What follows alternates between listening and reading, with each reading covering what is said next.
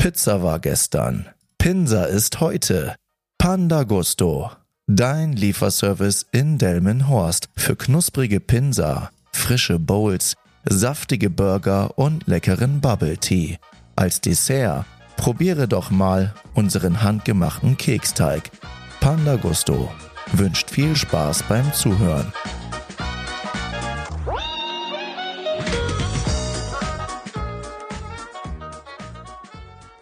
Hallo ihr Menschen, herzlich willkommen zu einer neuen Folge von Teufelzeug. Ich hoffe, ihr habt die Feiertage gut überstanden und ihr konntet das Wetter genießen. Und komischerweise muss ich sagen, ich hatte das erste Mal das Gefühl, dass an diesen Osterfeiertagen wenig Menschen unterwegs waren. Also egal wo ich war, waren jetzt nicht super viele Leute draußen, gefühlt, also in Lokalen und so weiter, war jetzt nicht so super viel los. Ich vermute mal tatsächlich, weil viel mehr Leute zusammen mit ihrer Familie zu Hause waren oder vielleicht äh, doch verreist sind.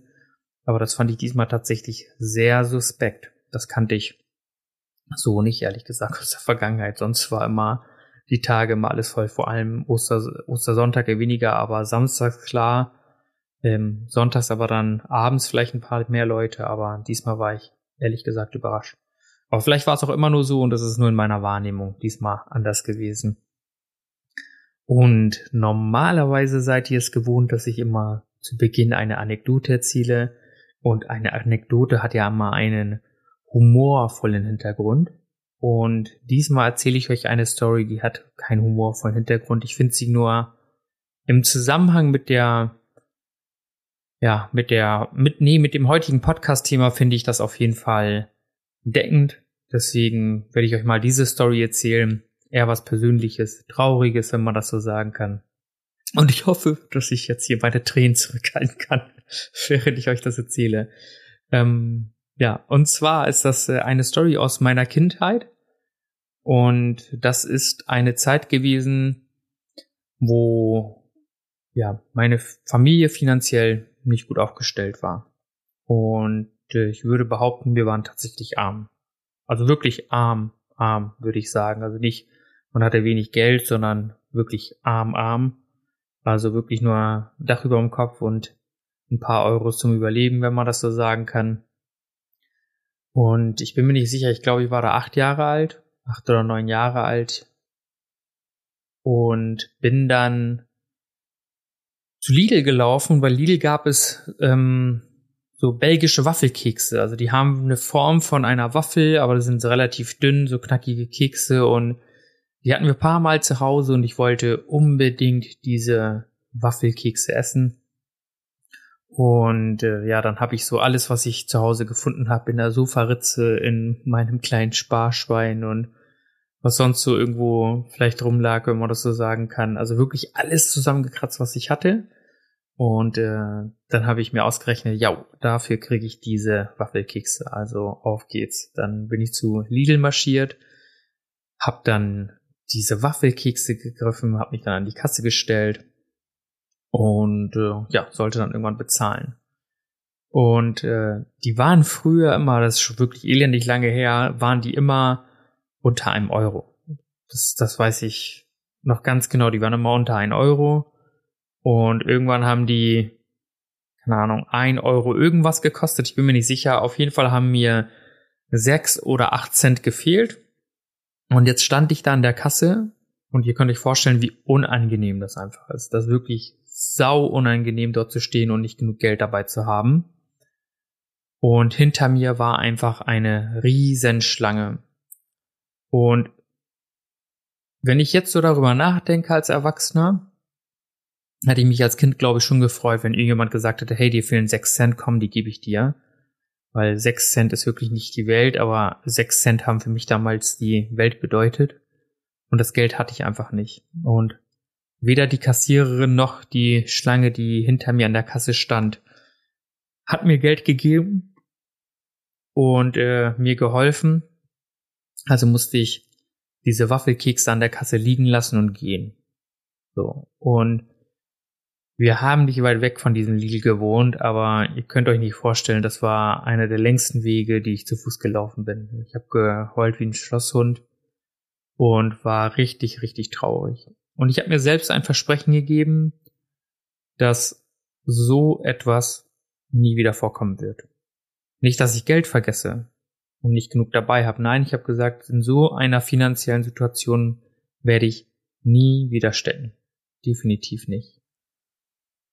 Und deswegen sprechen wir halt heute auch über ein Thema, weshalb ich denke, dass gerade ich über dieses Thema sprechen kann, weil ich wirklich Zeiten durchgemacht habe, wo ich wirklich gar kein Geld hatte oder unsere Familie gar kein Geld hatte, wirklich 0,0 und oder sehr wenig Geld hatte und wie es auch war, wenn man viel Geld hatte. Also ich habe beide Seiten gesehen und deswegen ist das heutige Podcast-Thema Geld allein macht nicht glücklich. Und deswegen habe ich auch allein in Klammern geschrieben, denn Geld kann glücklich machen, aber nur Geld macht auch nicht glücklich.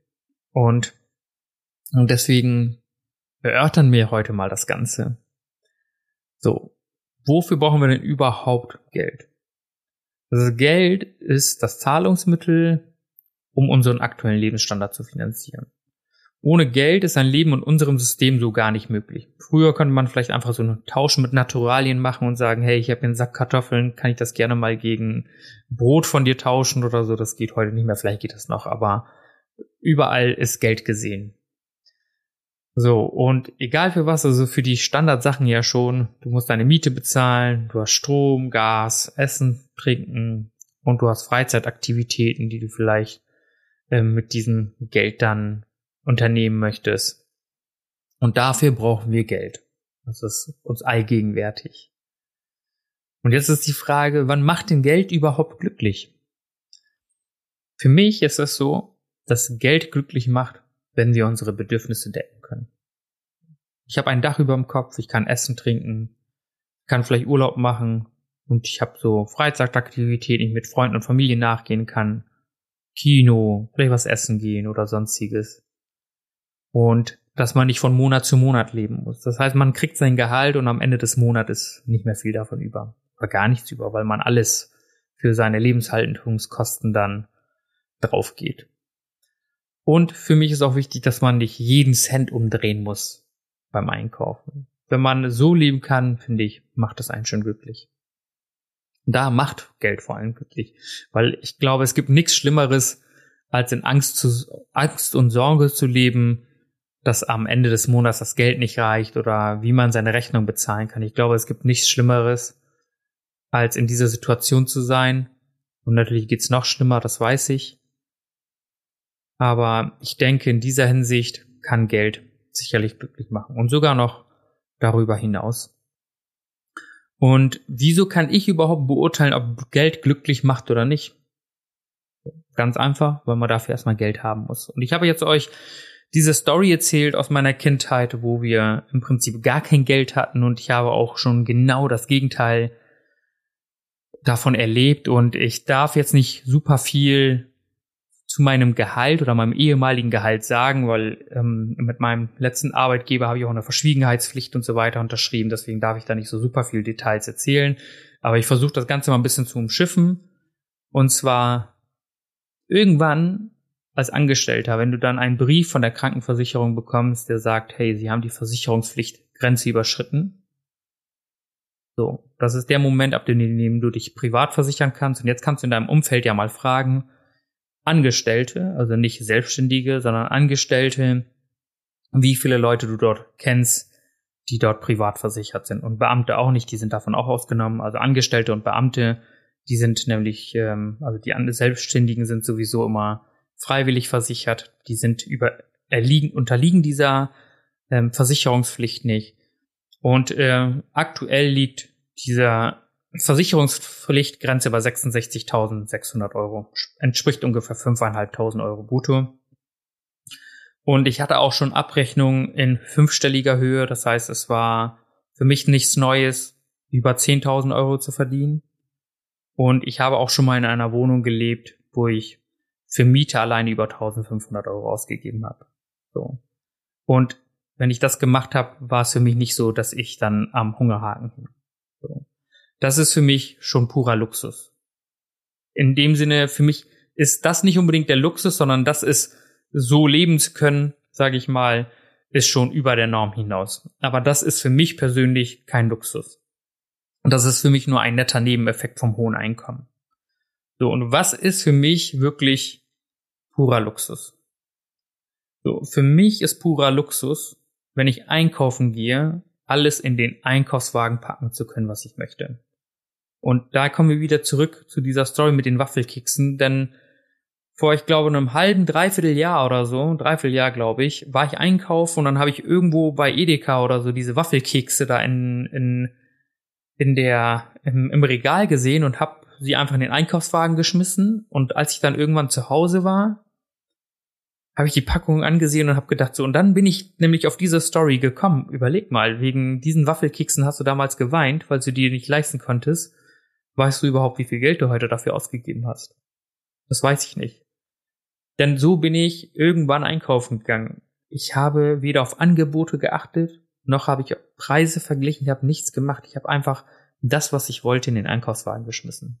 So, das war früher für mich das Wichtigste, was ich mir irgendwann gesagt habe. So, wenn ich irgendwann angestellt bin und viel Geld verdiene, will ich nicht mehr auf dieses Standardding achten. So, wie viel kostet die Paprika? Was kostet das? Was kostet ein Toast? Was kosten diese Schokoriegel?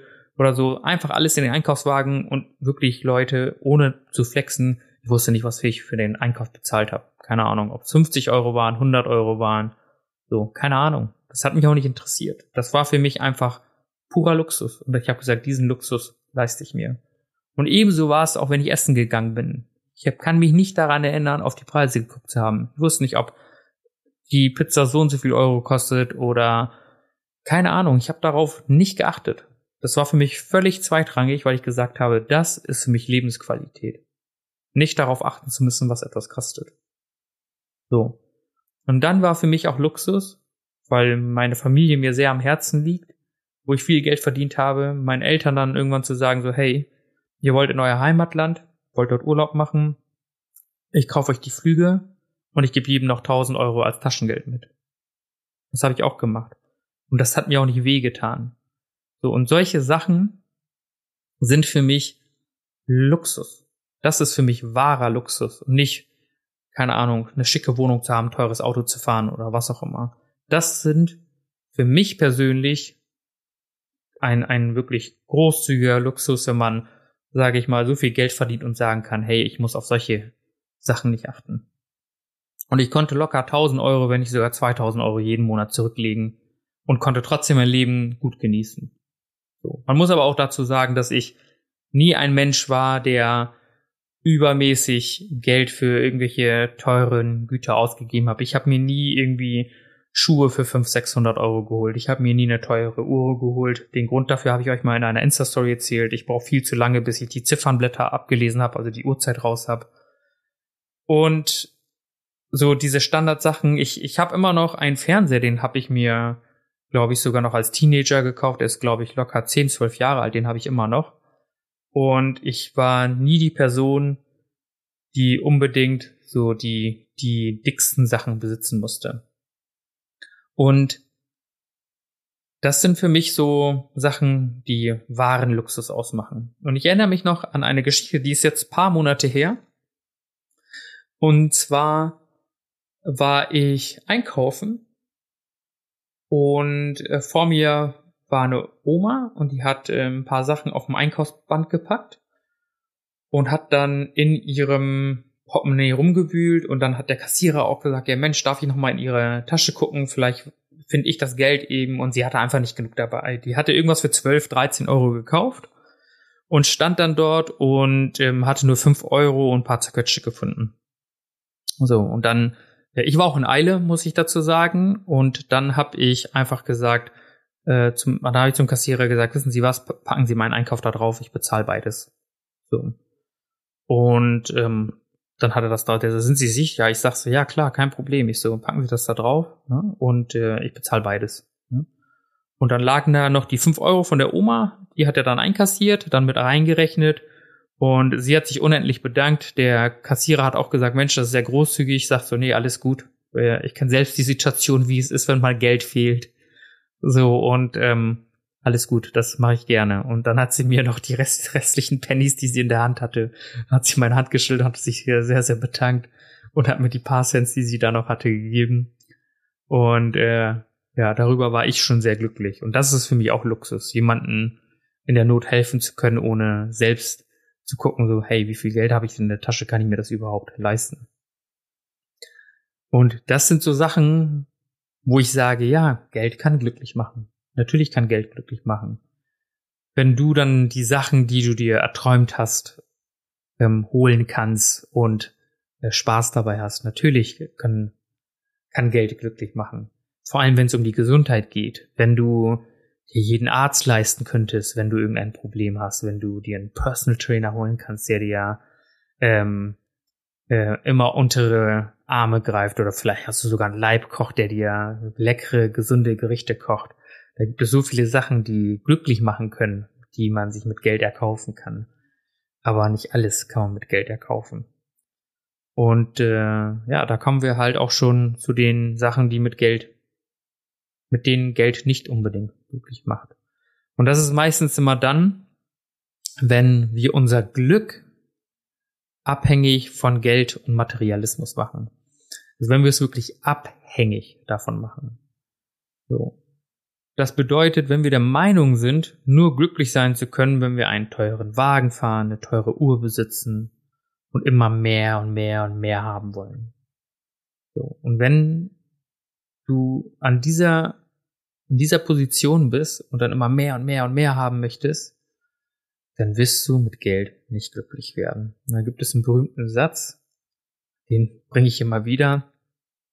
Und zwar ist es ein Zitat, ich weiß gar nicht von wem, das besagt, wenn du nicht mit dem, was du glücklich hast, bist, sorry, ich bin jetzt gerade komplett verwirrt. Nochmal von vorne. Wenn du nicht mit dem, was du hast, glücklich bist, warum glaubst du, mit mehr glücklicher zu sein? Jetzt müsst ihr das mal kurz sacken lassen. So, wenn ihr mit dem, was ihr habt, nicht glücklich sein könnt, warum glaubt ihr, mit mehr glücklicher zu sein? Und in dem Sinne meine ich jetzt nicht, dass man jetzt wirklich ultra arm ist und irgendwie zusehen muss, dass man seine Rechnung bezahlt und nicht weiß, wie man nächsten Monat die Miete bezahlen muss oder so. Oder kann. Das meine ich nicht, sondern wenn ihr ein halbwegs normales Leben führt, ihr könnt euch nicht die allerbesten und tollsten Sachen leisten. Und wenn ihr es nicht hinkriegt, damit glücklich zu sein, mit dieser Situation, wenn euch das schon tot unglücklich macht, dann werdet ihr definitiv nicht mit mehr glücklicher sein. Versprochen. Und aus eigener Erfahrung, neues, teureres Handy hast du, macht ein paar Monate Spaß, dann ist egal. Fährst ein neues, schickes Auto. Ich habe ja mal einen Dienstwagen gehabt, da habe ich immer die neuesten Autos gefahren. Also alle zwei, drei, vier Monate spätestens gab es ein neues Auto. Immer im Wert von 70 bis 100.000 Euro. Immer der neueste Mercedes. Und hat das Spaß gemacht? Ja, man hat sich schon darüber gefreut. Hat es einen glücklicher gemacht? Nein, nicht unbedingt.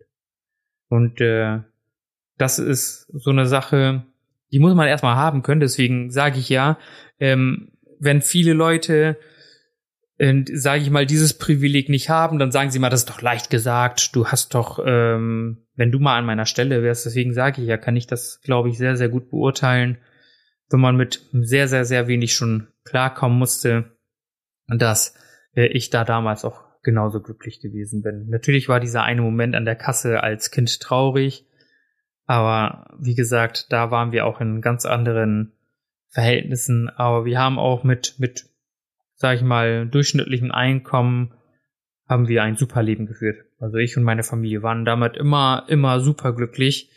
Ähm, da gab es immer andere Faktoren, die wichtiger waren aber Geld war da nicht das Ding, was uns im Endeffekt dazu ja verleitet hat, glücklicher zu sein. Und versteht mich jetzt nicht falsch.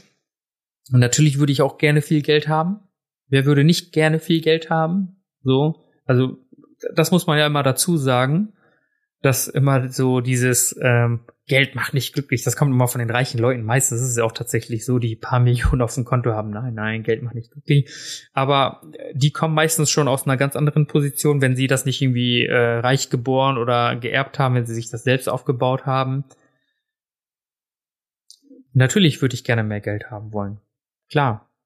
Ich habe auch noch Ziele, wo ich sage, hey, mit, mit mehr Geld würde ich, würde ich äh, diese Sachen oder Träume, die ich damit erfüllen könnte. Zum Beispiel würde ich gerne mal eine Weltreise machen und ähm, ich will nämlich so viel von der Welt sehen, weil für mich sind Erlebnisse viel, viel mehr Geld als jeder Materialismus der Welt. Ein Erlebnis, irgendwas mit den Augen zu sehen. Ähm, auf der Welt gibt es so viele schöne Orte und äh, das würde ich mit viel Geld ermöglichen.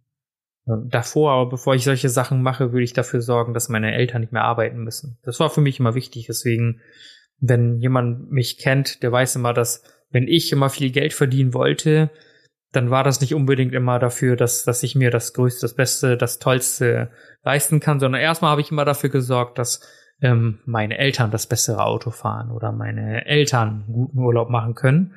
Und wenn sie das konnten, dann habe ich gesagt, kann ich mir das auch leisten. Und äh, dafür würde ich viel Geld haben wollen. Nie würde ich Geld ablehnen. So, das soll jetzt nicht irgendwie wie ein Heuchler klingen oder so. Das äh, will ich auf jeden Fall damit nochmal bekräftigen. Und ich denke, somit ist jetzt, glaube ich, sehr gut verständlich, dass Geld allein nicht glücklich macht. Nur Geld macht nicht glücklich. Die Sachen, die man, ähm, gewisse Umstände, die man dadurch verbessern kann, das kann einen glücklicher machen, ja, wie ich erzählt habe. Aber nur das Geld, nur diese ganzen materialistischen Sachen werden dich nicht glücklich haben.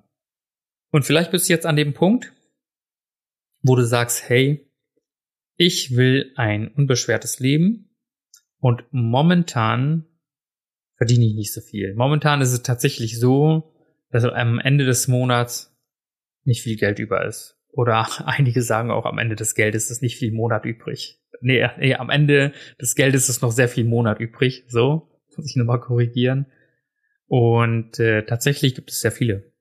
Ähm, wenn du auch in so einer Situation bist, dann gibt es für dich eine wichtige Sache, die du jetzt sofort tun kannst. Und das ist eine Gehaltsverhandlung.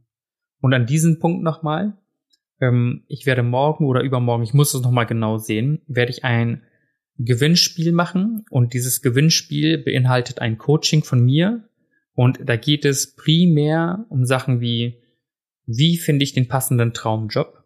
Ich bin in meinem Job unglücklich, möchte gerne jetzt meinen Job wechseln ich wünsche mir mehr Gehalt oder ich würde mich vielleicht sogar gerne selbstständig machen, aber ich weiß nicht womit. Und da muss man in sich gehen und da muss man ein paar Sachen beleuchten, sage ich mal. Und das würde ich mit euch in diesem Coaching machen. Und ich vergebe oder verlose drei Coachingplätze an dieser Stelle.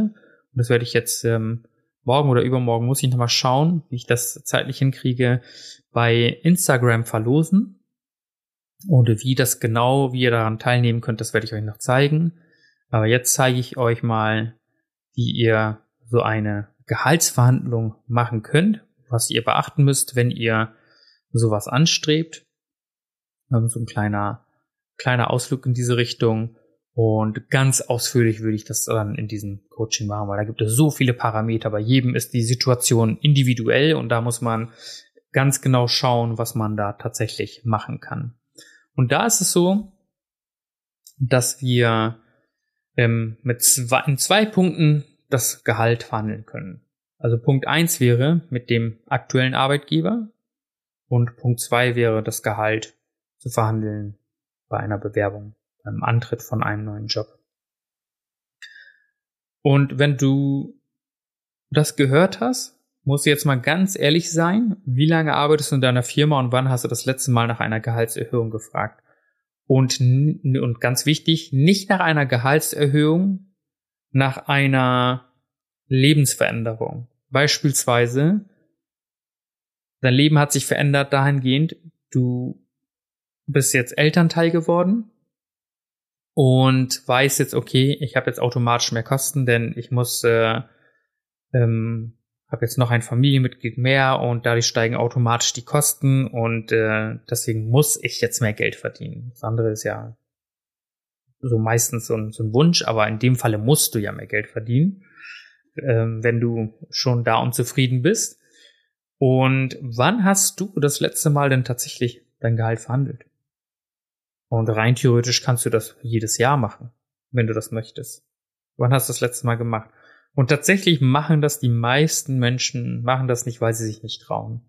Weil ihnen das unangenehm ist, zu ihrem Arbeitgeber zu gehen und ihn nach mehr Gehalt zu fragen. Denn natürlich ist es eine unangenehme Situation. Das sollte sie aber nicht sein. Und nicht selten hört man von seinem Vorgesetzten oder seinem Chef, warum willst du denn mehr Geld haben? Und dann braucht man wirklich sehr, sehr, sehr gute Argumente. Und wenn du jetzt dorthin gehst und sagst, hey, ich habe äh, jetzt noch ein Kind bekommen, ich brauche mehr Geld, das Argument zählt nicht, weil dein Gehalt zahlt dein Arbeitgeber dir nicht für dein Privatleben, sondern dein Arbeitgeber zahlt dir dein Gehalt für deine Leistung. Und das ist, was die meisten dann bei so einer Gehaltsverhandlung vergessen. Also, das heißt, du musst dir darüber im Klaren sein, dass du gute Arbeit leistest, dass du gut performst und dass aufgrund dieser Tatsachen dir jetzt auch mehr Gehalt zusteht. Und egal wie lange du dabei bist, ob du fünf, sechs Jahre dabei bist oder nur ein Jahr dabei bist, ist völlig egal. Du kannst immer nach mehr Gehalt fragen. Und ich werde dir gleich auch ein Beispiel bringen. Das weiß ich auch, dass ich das anführen darf, äh, dass du das sogar noch viel, viel früher machen kann. Wichtig ist immer nur zu wissen, wann der richtige Zeitpunkt ist. Und wenn du jetzt nach dem richtigen Zeitpunkt fragst, es ist nie der richtige Zeitpunkt für eine Gehaltserhöhung. Egal, wann du zu deinem Chef kommst, für ihn passt das nie. Nie. Nie wird es passen und sagen, nee, jetzt passt das gerade nicht. Und sehr viele Chefs reden sich da aus und sagen sie, ja, Gehaltserhöhung können wir drüber sprechen, kommen Sie noch mal in einem halben Jahr. Das machen Sie gerne mal. So. Und auf solche Sachen würde ich mich gar nicht erst einlassen. Ein halbes Jahr, stell dir vor, du würdest jeden Monat 500 Euro mehr verdienen, in sechs Monaten, wie viel Geld du da liegen lässt. Nein. Es gibt manchmal bessere Zeitpunkte. Du brauchst nicht zu deinem Vorgesetzten oder deinem Chef gehen, wo die Firma gerade selbst am Straucheln ist und nach einer Gehaltserhöhung fragen. Aber wenn du in einer soliden ähm, Firma arbeitest, wo der Geldfluss da ist, ähm, dann ist eine Gehaltserhöhung jederzeit möglich.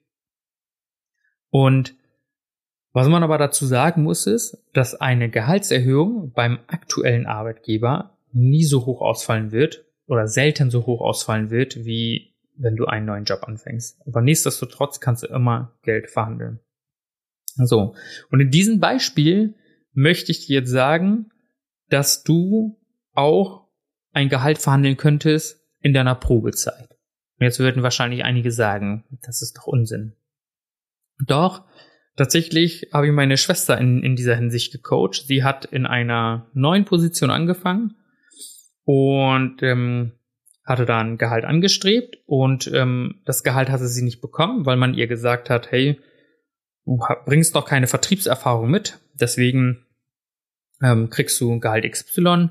Wenn du dann irgendwann ähm, in einem Jahr, hat man ihr gesagt, wenn du dann soweit bist und Vertriebserfahrung hast, dann kannst du auf jeden Fall mehr Geld verlangen.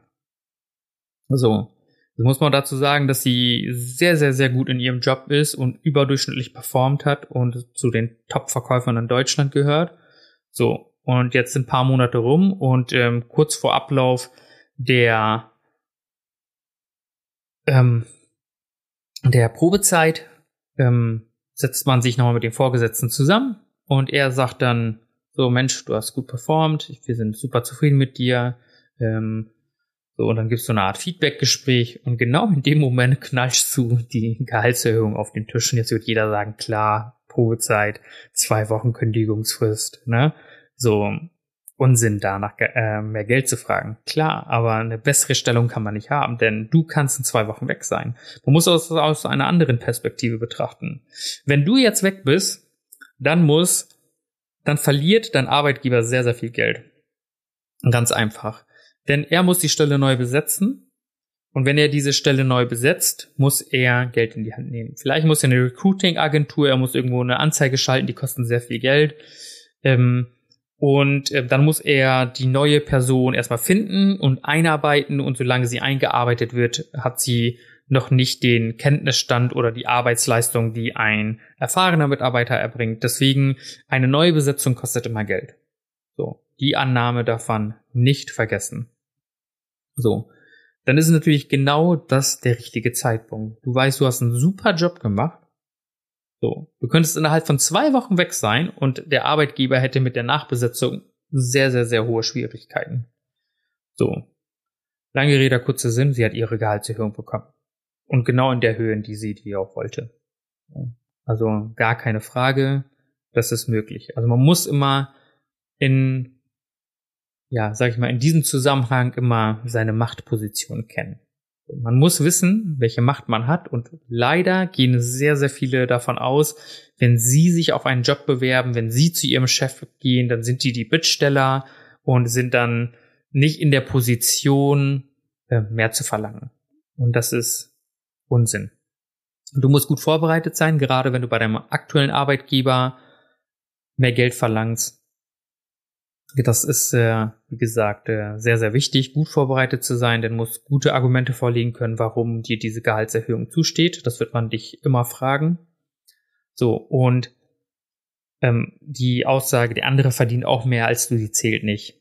Denn da gibt es vielleicht unterschiedliche Parameter und auch wenn er denselben Job macht, äh, da gibt es Jack Nasher, der macht ja auch, äh, der ist Verhandlungsprofi, der, sagt nämlich, du kriegst nicht das, was du verdienst, sondern du kriegst das, was du verhandelst. Und so sehe ich das auch, ganz klar. Und die andere Situation ist, wenn du einen neuen Job antrittst und oder dich bewirbst und sagst, ich möchte jetzt mehr Geld haben. Und Leute, das ist ein Gamechanger. Und deswegen kann ich mittlerweile nicht verstehen, warum Menschen fünf, sechs, acht, neun, zehn Jahre bei demselben Unternehmen bleiben. Es sei denn, sie haben schon vorher ein utopisches Gehalt bekommen. Aber wenn du bei deinem Job nicht das Gehalt kriegst, was du dir wünschst, und du weißt, du könntest mehr Geld haben, davon abgesehen, dann weiß ich nicht, warum du nicht wechselst. Denn wie lieb dir deine Kollegen auch sind, wie toll die Atmosphäre in der Firma auch ist, das alles bringt nichts, wenn du unterbezahlt bist oder wenn du nicht das Geld kriegst, was du wert bist. So.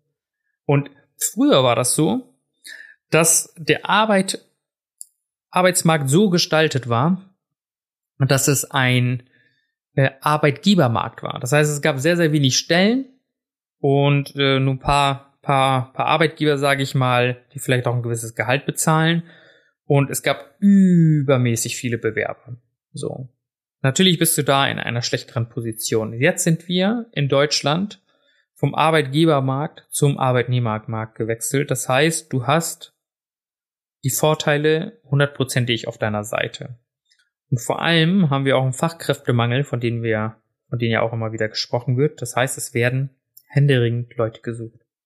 Und deswegen musst du das so sehen, dass dort Firmen sind, die genau dich haben wollen. Niemand anderes. Dieses Selbstbewusstsein musst du auf jeden Fall mitbringen, wenn du in einem Bewerbungsgespräch, dass sie genau auf dich gewartet haben.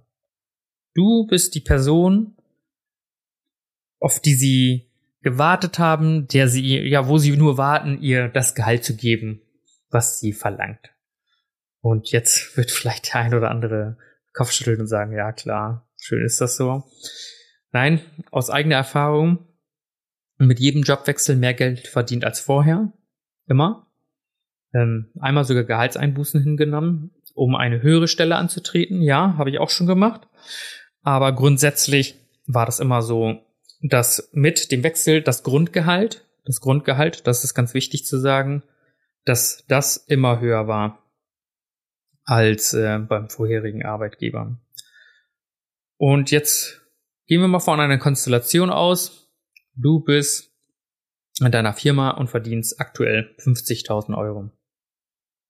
Und du würdest gerne wechseln. Du willst ja nicht für ein paar hundert Euro mehr wechseln. Nein, das muss ja eine wesentliche Verbesserung sein. Du sagst, ich wünsche mir 60.000 Euro. Und das ist aber deine Schmerzgrenze. Du würdest dich natürlich über mehr freuen, wenn 62, 64 oder 65 sind, aber mit 60.000 Euro wärst du schon zufrieden, weil aktuell kriegst du ja 50. So. Und in diesen ganzen Bewerbungsportalen, die sind ja mittlerweile super easy, deswegen kannst du jeden Tag 10, 20 Bewerbungen raushauen. Da musst du in der Regel nur noch dein Lebenslauf hochladen. Ein Anschreiben fällt in der Regel fast aus. Da werden vielleicht ein paar Punkte abgefragt, was die Motivation und was weiß ich was ist. Und ähm, dann muss ein paar Fragen beantworten und sehr oft steht dann da halt auch der Gehaltswunsch. Und jetzt meine Frage an dich, was für ein Gehalt gibst du an? Du verdienst 50.000, du willst 60.000 haben, was gibst du an? So. Und jetzt sagt der ein oder andere 60. Das ist schon mal völlig verkehrt. Jemand anders ist ein bisschen schlauer, der sagt nämlich 70. Ja? Das ist schon besser, aber meiner Meinung nach auch nicht richtig. Ich sage, du musst 80.000 angeben. So. Und das ist ein Punkt, den sehr, sehr, sehr viele nicht berücksichtigen. Und zwar muss dein Gehaltswunsch nicht aus der Luft gegriffen sein. Das muss natürlich immer für deinen, für deinen Job nachvollziehbar sein. Aber letzten Endes bist du da, um zu verhandeln. Das darf man nicht vergessen. Das, äh, Welten bedeutet, dass die Summe, die du angibst, dass du sie auch kriegst. Das ist ja schon mal klar. Und ähm, wenn du 80.000 angibst, kann es vielleicht sein, dass der ein oder andere denkt, nein, das kann ich nicht machen, ich krieg eine Absage. Und ich sage dir, nein, du kriegst keine Absage wegen deinem Gehaltswunsch. Solange du da nicht 100.000 oder 120.000 angegeben hast, was das Doppelte wäre von dem, was du haben möchtest, ja, in Bezug auf diese 60.000 Euro, die zum Beispiel auch realistisch für diese Stelle wäre. Solange du das nicht machst, ob du 10, 20.000 drüber bist, ist kein Problem oder 30.000 drüber bist, das macht nicht so viel aus. So. Du kriegst selten deswegen Absage. Eigentlich zu 0%. Du müsstest wirklich übertreiben. Du darfst unverschämt sein. Hundertprozentig, ja. Du darfst unverschämt sein, indem du deine Gehaltsangabe da angibst. Du darfst aber nicht übertreiben. Und übertreiben in dem Sinne, wie ich dir gesagt habe, dass du jetzt plötzlich 100 oder 120.000 ansetzt. Und dann sprechen wir hier von einer Sachbearbeitungsstelle und dann willst du plötzlich 100.000 haben. Das kriegt vielleicht ähm, der Manager oder so. Ne? Deswegen, also da ähm, ruhig höher ansetzen, unverschämt sein, ja, aber nicht übertreiben. Das ist schon mal wichtig. Und wenn du dann zum Beispiel nicht weißt, was du ansetzen kannst oder willst, deswegen auch mein Coaching, ich kenne mich da eigentlich relativ gut aus und ähm, man kann online natürlich noch ein bisschen googeln und es gibt natürlich auch die Möglichkeit, ich glaube, das ist über Xing, gibt es ein Abo-Modell. Ähm, da wird, geben die Firmen ihre Gehaltsstruktur schon selbst an. Da sieht man die Range von bis, kann man da genau nachsehen. Und wenn du wirklich aktiv gerade dabei bist und überlegst, ähm, deinen Job zu wechseln oder von der Gehaltsverhandlung stehst, dann kannst du auf jeden Fall dieses Tool nutzen, diese 50, 60 Euro, die du da ausgibst, wenn du dadurch ein paar tausend Euro mehr verdienst, da würde ich auf jeden Fall in Anspruch nehmen. So. Und wie ich schon gesagt habe, du kriegst deswegen noch keine Ablehnung. So. Das heißt, du gibst dort 80.000 Euro an. Und wenn deine Bewerbung gut ist, deswegen sage ich ja, Gehalt wird es nicht sein, weshalb du die Ablehnung kriegst. Vielleicht sind das andere Parameter, vielleicht passt in deren Lebenslauf nicht, vielleicht sind da, was weiß ich für Sachen, wie ähm, dein Lebenslauf, vielleicht ist äh, dein Anschreiben nicht gut gewählt oder wie auch immer. Oder du bewirbst dich auf eine falsche Stelle, hast aber ähm, zuvor was anderes gemacht oder so, die, sage ich mal, wo die Qualifikation und die Kompetenz für diese Stelle nicht reicht. Aber auch selbst da, ähm, kleiner Tipp von mir. Wenn ihr euch bewerbt, bewerbt euch auf eure Wunschstelle. Und wenn du vorher, sage ich mal, keine Führungsverantwortung hattest, bewirb dich auf eine Führungsstelle. Und wenn da steht, hey, Du brauchst dafür ein Studium und mehrjährige Erfahrung. Mach das trotzdem. Viele Leute lassen sich von sowas abschrecken, aber mach das trotzdem. Denn das ist Wunschdenken sehr oft. Von diesen Firmen. Muss man auch dazu sagen, dass sie gerne das haben oder dies haben oder jenes haben, aber man kriegt nicht alles im Leben, ja. Deswegen, das muss man ein bisschen mit berücksichtigen. Macht es einfach. Wenn ihr eine Führungsposition seht, wo ihr sagt, hey, das ist genau mein Themenbereich, sagen wir mal, du bist Verkäufer und willst jetzt Verkaufsleiter werden, dann bewerbt euch einfach. So, du hast Ahnung von dem Fach und warum solltest du nicht diese Verantwortung übernehmen? Das sind Sachen, die muss man manchmal einfach reinwachsen. Das war bei mir genauso. Ich habe vorher selbst als Verkäufer gearbeitet, dann als Manager gearbeitet und Verantwortung für äh, ein größeres Verkäuferteam gehabt und das habe ich vorher weder gelernt noch sonstiges. Das sind einfach Sachen, die wird man, ja, wie man sagt, ins, ins kalte Wasser geschmissen. Deswegen bewerbt euch einfach auf diese Stellen. So, wenn ihr euch erfolgreich beworben habt, kriegt ihr irgendwann eine Einladung. Und in der Regel gibt es zwei Einladungen. Die erste Einladung ist dafür da, um vorzufühlen, was bist du überhaupt? Passt du moralisch, charakterlich und von deinen Vorstellungen und deinem, vom Typ her überhaupt zu dieser Firma. Denn die würden dich nicht einstellen, wenn diese Punkte äh, nicht, sage ich mal, nicht befriedigt werden. Ja, wenn diese Punkte nicht passen, dann bist du raus. Und damit hat sich das meistens schon erledigt. Das heißt, es gibt gar kein zweites Gespräch. Es kann vielleicht sein, dass sie dich in diesem ersten Gespräch dann nochmal fragen, hey, Sie hatten ja ein Gehalt angegeben, ne? Was hatten Sie nochmal als Gehalt angegeben? Das ist so die erste Frage. Nur um nochmal zu vergewissern, weil da sind die ersten vom, vom Laptop sind viele sehr, sehr souverän und haben vielleicht nochmal ein bisschen mehr angegeben, als sie sich getraut haben. Wenn dann aber der neue Chef vor einem sitzt und dann fragt, ja, was hatten Sie nochmal als Gehaltswunsch angegeben, dann rudern die meisten schon zurück. So, da muss man auch selbstbewusst sein und sagen, ja, ich hatte 80.000 Euro angegeben. So. Und ähm, meistens kriegst du vielleicht einen komischen Blick, aber das war's schon. Und in der Regel wird auf das Gehalt nicht weiter eingegangen. Denn wenn sie dich haben wollen, dann werden sie dich nochmal zu einem weiteren Gespräch einladen. Und spätestens jetzt bei dem zweiten Gespräch musst du zu 100% wissen, dass du zu einem sehr, sehr, sehr, sehr, sehr engen Kreis an potenziellen Mitarbeitern gehörst. Vielleicht zwei bis drei, wenn überhaupt. Und auch da wird das Gehalt nicht das Problem sein, warum sie dich nicht nehmen. Eigentlich kannst du zu 99er, 99%iger Wahrscheinlichkeit davon ausgehen, dass wenn sie dich zu einem zweiten Gespräch einladen, also das Gehaltsgespräch, und dass sie mit dir verhandeln wollen. Was, was soll denn das Ende dieses Gesprächs sein? Das erste Gespräch ist, sich kennenlernen. Im zweiten Gespräch werden Nägel mit Köpfen gemacht. So, wozu solltest du zum zweiten Gespräch hingehen? Das wäre doch völlig banal, dass du dorthin gehst und sie dann beispielsweise noch ein drittes Gespräch machen. Das kann vielleicht in sehr, sehr großen Konzernen für Top-Manager-Positionen vielleicht sein, aber in der Regel ist die zweite, ist das zweite Gespräch dafür da, Nägel mit Köpfen zu machen. So, und da wird auch über das Gehalt gesprochen. Im ersten fragen sie nochmal, was dein Wunsch vielleicht war und so weiter. Aber beim zweiten sprechen sie darüber, wie muss der Vertrag jetzt aufgesetzt werden. Da wird über den Vertrag gesprochen. Das sind die Rahmenbedingungen, werden da geschaffen.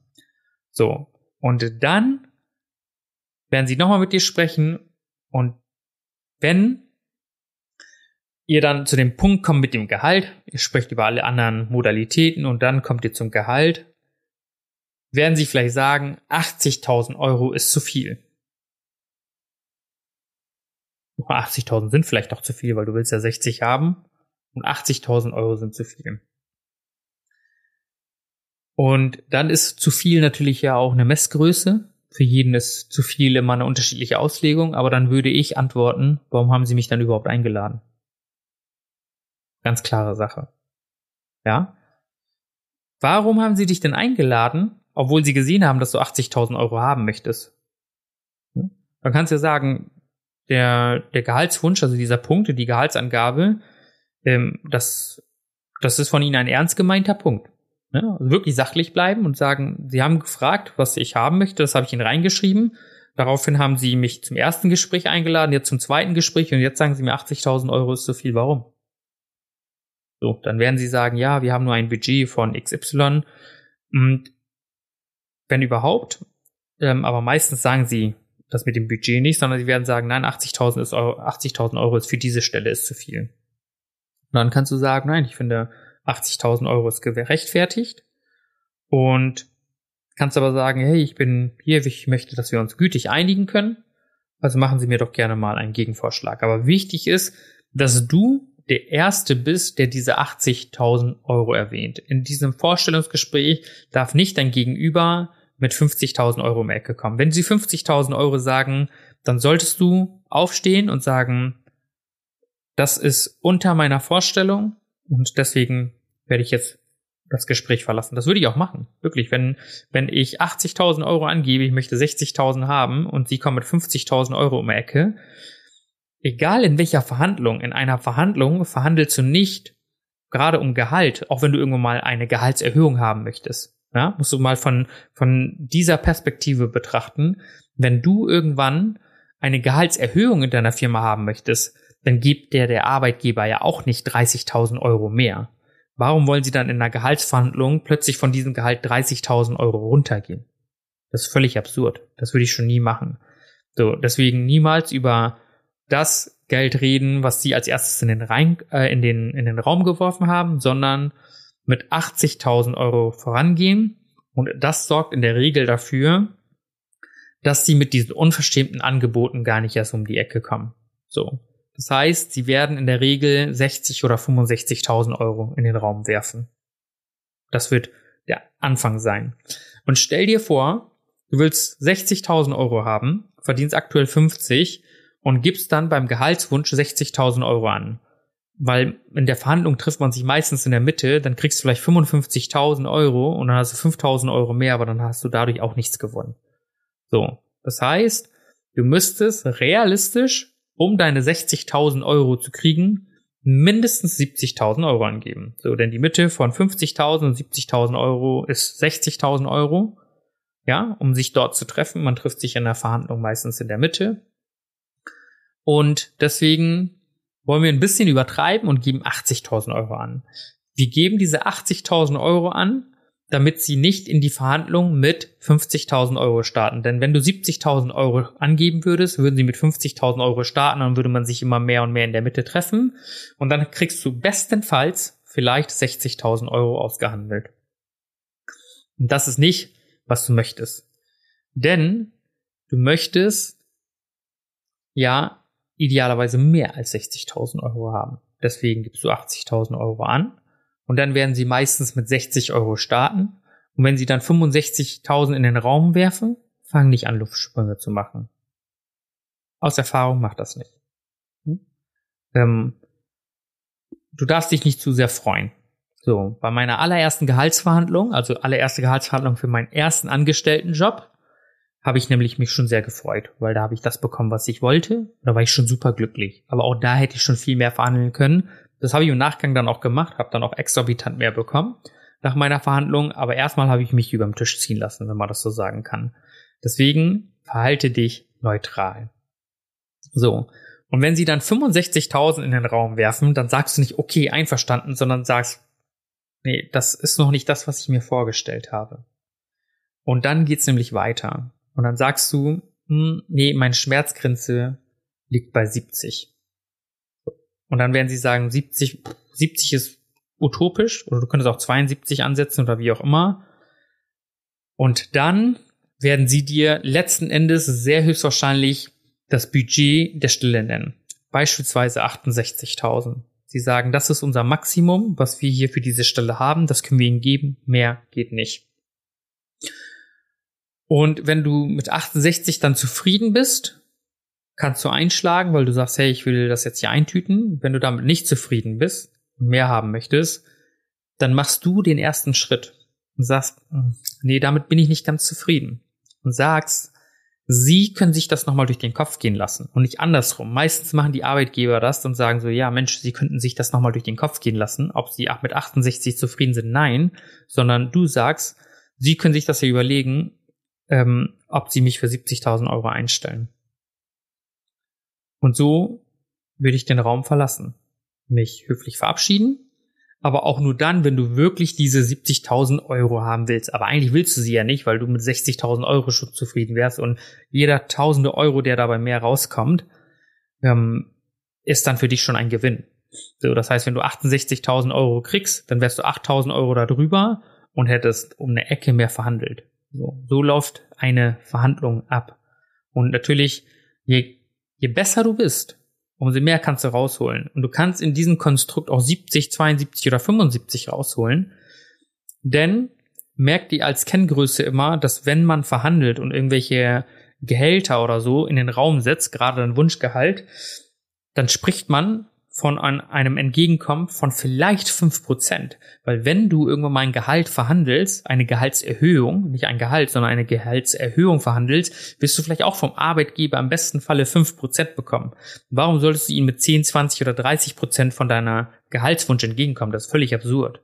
Deswegen, leg fest, ich möchte, ich habe 80.000 Euro angegeben, 60.000 Euro ist meine Schmerzgrenze, ja, weil es kann sein, dass das Budget für diese Stelle gar nicht so hoch ist. Da muss ich im Vorfeld dann halt erkundigen und dann leg fest, wie viel fünf Prozent von diesen 80.000 sind. Und da musst du dir eine unterbewusst eine neue Schmerzgrenze schaffen. Und wenn sie in dem Gespräch 65.000 Euro sagen, dann musst du einen Herzinfarkt vortäuschen. Dass sie 65.000 Euro genannt haben, muss für dich wirklich wie eine Beleidigung wirken. So musst du auch gucken und so musst du dich verhalten und nicht anfangen, Freudensprünge zu machen. Oh, das ist ganz wichtig. So, und dann kannst du es auch schaffen, viel, viel mehr rauszuholen. Und wie man so schon sagt, Übung macht den Meister, denn bei vielen geht die erste Gehaltsverhandlung schon in die richtige Richtung. Und man kann natürlich immer mehr rausholen, aber das ist einfach eine Übungssache und im Vorfeld am besten dann ähm, sich da Gedanken zu machen und idealerweise ähm, machst du ein Coaching bei mir, dann da würde ich dir ganz genau zeigen, wie du in dich in solchen Fällen zu benehmen hast. Vor allem hat man da viel mehr Einblick, weil von bei jedem ist das wirklich unterschiedlich. Jeder hat eine ganz andere Ausgangslage und dementsprechend muss man halt auch unterschiedlich verhandeln. So, und das ist ganz wichtig, welche Position man im Vorfeld da hat. Und was ganz wichtig ist, weil du dann tatsächlich einig wirst mit deinem Arbeitgeber oder dabei bist, dich zu einigen. Viele sprechen immer nur über Gehalt und wie viele Urlaubstage sie haben wollen. Man kann da ja wirklich alles Mögliche verhandeln.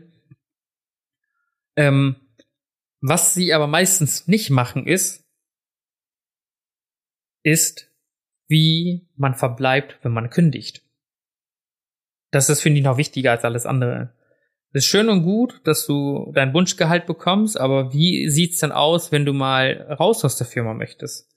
Denn was bringt es, wenn du in der Firma anfängst und dann drei, vier oder fünf Monate Kündigungszeit hast oder so? Das kann man ja festlegen. Es gibt die gesetzlichen Kündigungsfristen und dann gibt es halt auch Kündigungsfristen, die man selbst vereinbaren kann. So, und das Ding ist, die können auch eine höhere Kündigungsfrist ansetzen, beispielsweise drei Monate. Diese Kündigungsfrist gilt für beide Seiten. Deswegen ist das rechtens. Deswegen kann man sagen, drei Monate Kündigungsfrist sowohl für uns als auch für den Arbeitnehmer. So. Und nach Betriebszugehörigkeit steigt das ja meistens dann. Aber da würde ich auch von vornherein darauf bestehen, eine Kündigungsfrist, eine gesetzliche Kündigungsfrist zu haben. Das sind eigentlich so die besten Sachen, die man haben kann. Oder idealerweise einfach ein Monat dass du einen Monat, innerhalb von einem Monat zum 15. oder zum Monatsende kündigen kannst. Das wäre mein Vorschlag an dich, weil das ist, was die meisten dann machen. Und wenn sie dann irgendwann den Job wechseln wollen, weil sie nicht hier zufrieden sind, ähm, dann finde mal einen Job, wo du sagst, hey, ich kann erst in drei Monaten anfangen. So. Das kann problematisch werden. Muss nicht. Man findet da meistens immer eine Lösung. Also gerade wenn man kündigt, findet man eigentlich immer eine Lösung. Vorausgesetzt, äh, du und der Arbeitgeber versteht euch und ihr habt äh, euch immer vernünftig verhalten, dann ist es auf jeden Fall möglich. Deswegen, das sind so Sachen, die man da auf jeden Fall berücksichtigen muss. Und damit kommen wir auch schon schon zum Ende dieser Folge, fast eine Stunde geplappert.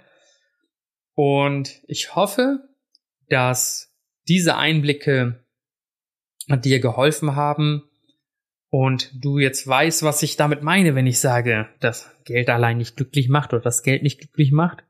Und wenn du aber dann sagst, Mensch, ich bin mit meiner finanziellen Situation nicht zufrieden, dann wäre das so ein kleiner Leitfaden, wie du in ein Gehaltsgespräch oder in eine Gehaltsverhandlung gehen kannst.